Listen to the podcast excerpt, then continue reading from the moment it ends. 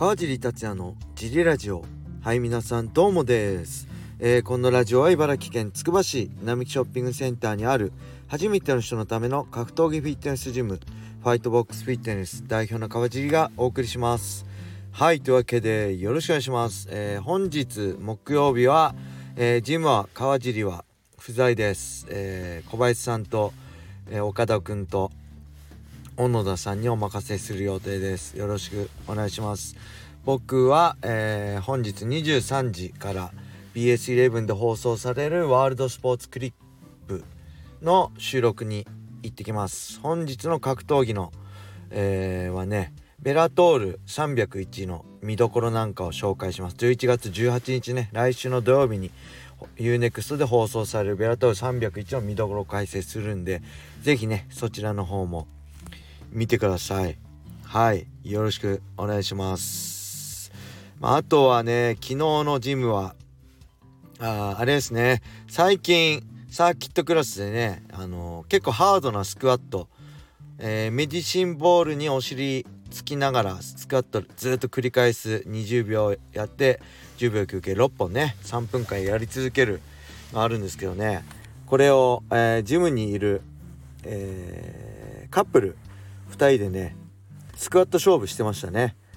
何かかけようって僕が言ってじゃあ家事かけよう。1日家事をする。負けた方が1日全部家事をするっていうことで、えー、スクワット勝負をしてたんですけど女性の方が圧勝してました。さすがです。女性は強いですね。はい。あと何？ああとねジムのねえー、まあ最後20時のえー、サーキットクラスね。最後のクラスで結構もう最後だから、えー、いつもね結構男性多いんですよ。前半18位からのサーキットは女性が多くてその後ビギナーキックやって、えー、20時からのねサーキットは男性多いんですけど昨日は女性が5人ぐらいいてあのまああのすごい華やかだったんですけどそこでねあ推し活推しいるみたいな話になっていろの会員さんの推しを聞いてたんですけど、えー、まあえー、っと誰だっけブルーノ・マーズとかね、えー、サッカーの伊東純也選手とか。あと何でしたっけ藤田風でしたっけ。藤田じゃないですね。藤井風さんですね。藤井風さんとか推しがいる人が結構いたんであこれ面白いなと思ってまたジムでも聞こうと思うんですけど是非このラジオ聴いてる人の中で推しがいる人はレターください。私これが推しですとかこんな推し活してますとかね。朝倉未来推しもいますからうちには。もう朝倉未来のオンラインサロンにも入ったりね。グッズいっぱい買ったり、えー、サンダルとかね全部買ってるし、えー、朝倉未来が飲んでる。何でしたっけ？飲むシリカも買ってますからね。強烈な推しがいるんですけど是非皆さんの推し推し活をレターで募集します。よろしくお願いします。はいそんな感じでえー、っとレターも行きましょうか。えー、っとねこれです。川尻さんはじめまして。オーストラリアの田舎から楽しく拝聴しております。川尻さんがエクササイズにはキックボクシングが良いとおっしゃっていたので近所にあるムエタイと柔術が習えるジムに通うようになりました。ところがパンチの打ち方が悪いのか右手の手首の外側の方を痛めてしまいました。少し休んで良くなってもまたサンドバッグやサンドバッグやミットを叩いた後に痛みが再発してしまいます。オーストラリアには日本みたいに気軽に通える整骨院や治療院のようなところがあまりなく今のところ練習後にアイシングするぐらいしかしてません。多少痛くても練習は休みたくないのですが手首の痛みをケアできる良い方法はないでしょうか？ホワイトテープとを手首に23週ほど巻くテーピングは痛みの予防に有効でしょうか？それとも手首の動きを制限するようなテーピングは逆効果でしょうか？アドバイスをいただけると幸いです。はいありがとうございます。手首ねしっしっかりまっすぐ打たないと痛めますよね。まずよえー、っと治療としてはまあ、アイシングあとねテーピングもいいと思いますね。あの血の血流が止まるほどのきついのじゃなくえー、テーピングするのはいいと思います。ただ僕ねあんまりその治療はわかんないんですけどケアとしてねあのコンプレフロスもいいと思いますね。コンプレフロス僕もあの足とかね手首とか張った時はやってますけど、えー、海外ねこれオーストラリアから聞いてくれてびっくりなんですけど海外から聞いてくれてる人もいるんだと思ってすごい嬉しいんですけどオーストラリアから買えるか分かんないですけどコンプレフロスおすすめです。であとはやっぱりねえー、あれですねあのテーピングもそうですけどバンテージ巻いた方がいいですね。えー、軍手とかでやってるとやっぱり手首痛めやすいです。あとまあそのしっかり直してからの話ですけどまずしっかりねえー、握ることが大事ですね。握ってないと手首痛めやすいです。で握るために握る癖をつけるためにどうすればいいのかっていうと、まあ、僕がやったのは、えー、剣立て伏せね、えー、しっかりグー握って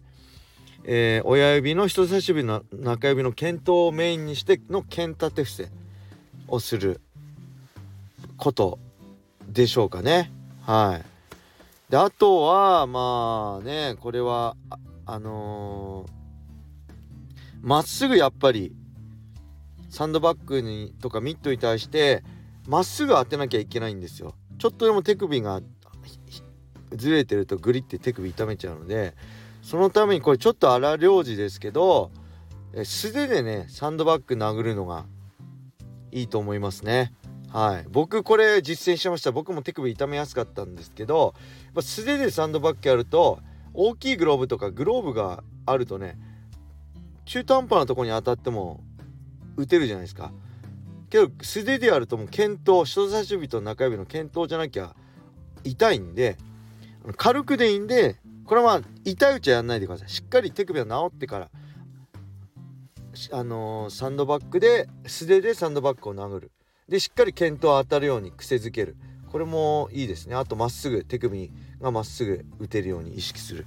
であとはやっぱああとはあれですね。握る練習として剣立てもいいですけどえっ、ー、とね軽いダンベル重りを持ってシャドウもいいです、えー、僕はね1 k g だと思うと重いと思うんで 500g ぐらいのダンベルを多分スポーツ店とか、えー、オーストラリアオーストラリアだと分かんないけどねえーと、ドンキとかにも多分あると思うんですよ。そういう実感としてはっていうかそういうとこでもあると思うんで500ぐらいの軽いのを買ってシャドウワンツーだけでワンツーワンツーとかワンツーワンツージャブジャブストレートとか正面まっすぐ系のジャブとストレートだけでいいんでやってみてください。でこれなんでかっていうと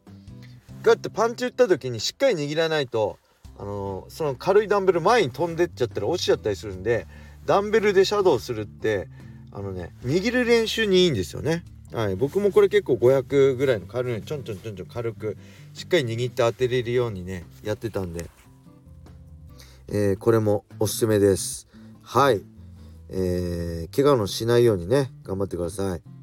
それではもう一ついきましょうか。これギフト付きレターですね。ありがとうございます。嬉しいです。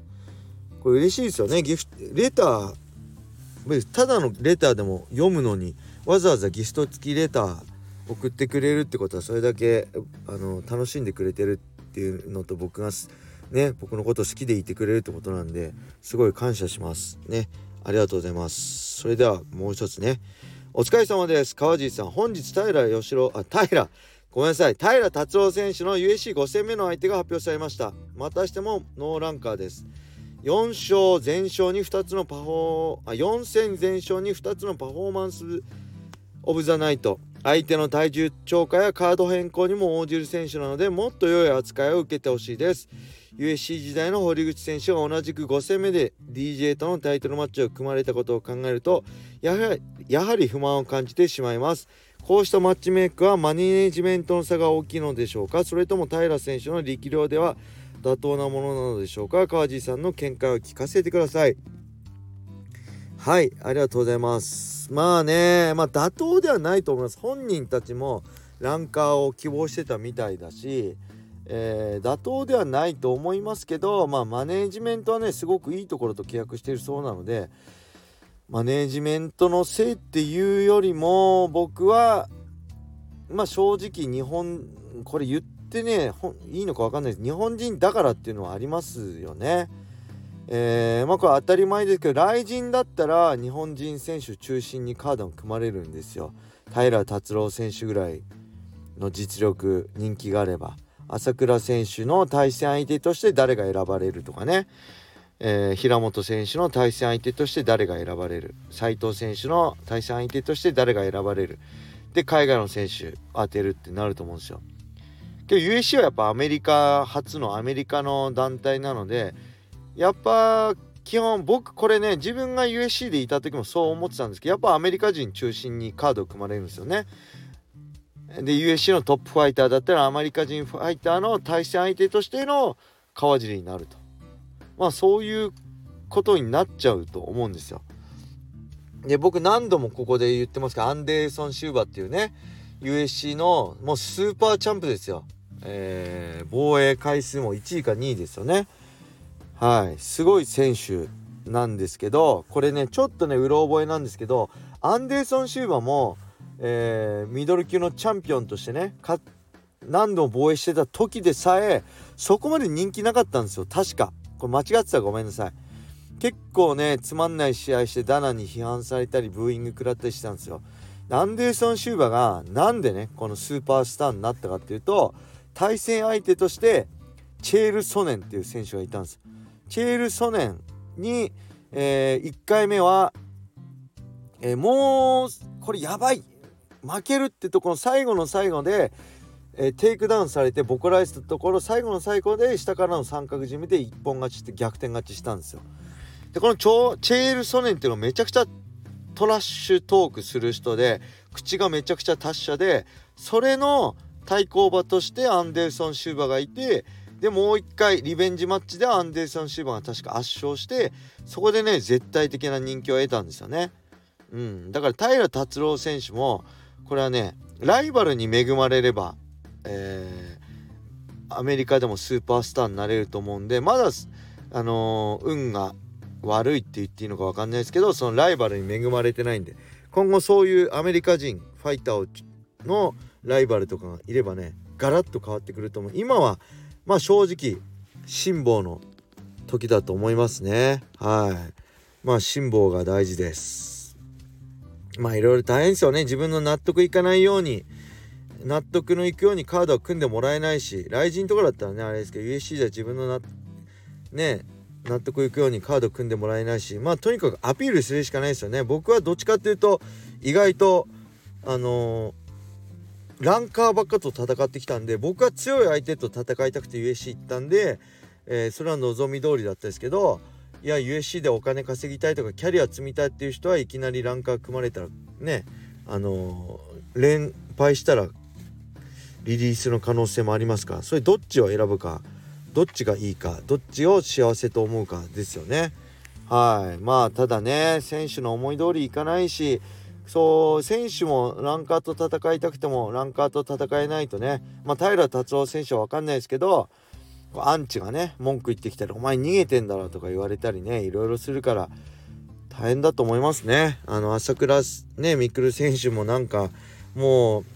うね戦うか分かんないしあのやめたと思っていいよってなんかツイッターに上がってましたね。やっぱりあのぐらいになっちゃうとねアンチもめちゃくちゃ湧くしあのアンチ気になんないとかねどうでもいいとか言ってますけど平本選手とかも言ってますけど絶対一人一人のダメージはちっちゃくてもたくさんのアンチの攻撃があったら絶対人は傷つくしダメージ食いますから。もうね正直朝倉選手もね一度やめてみればいいと思いますね。やめちゃっていいと思います。そのやめたことで格闘技界は大ダメージだし格闘技ジムもねあのー、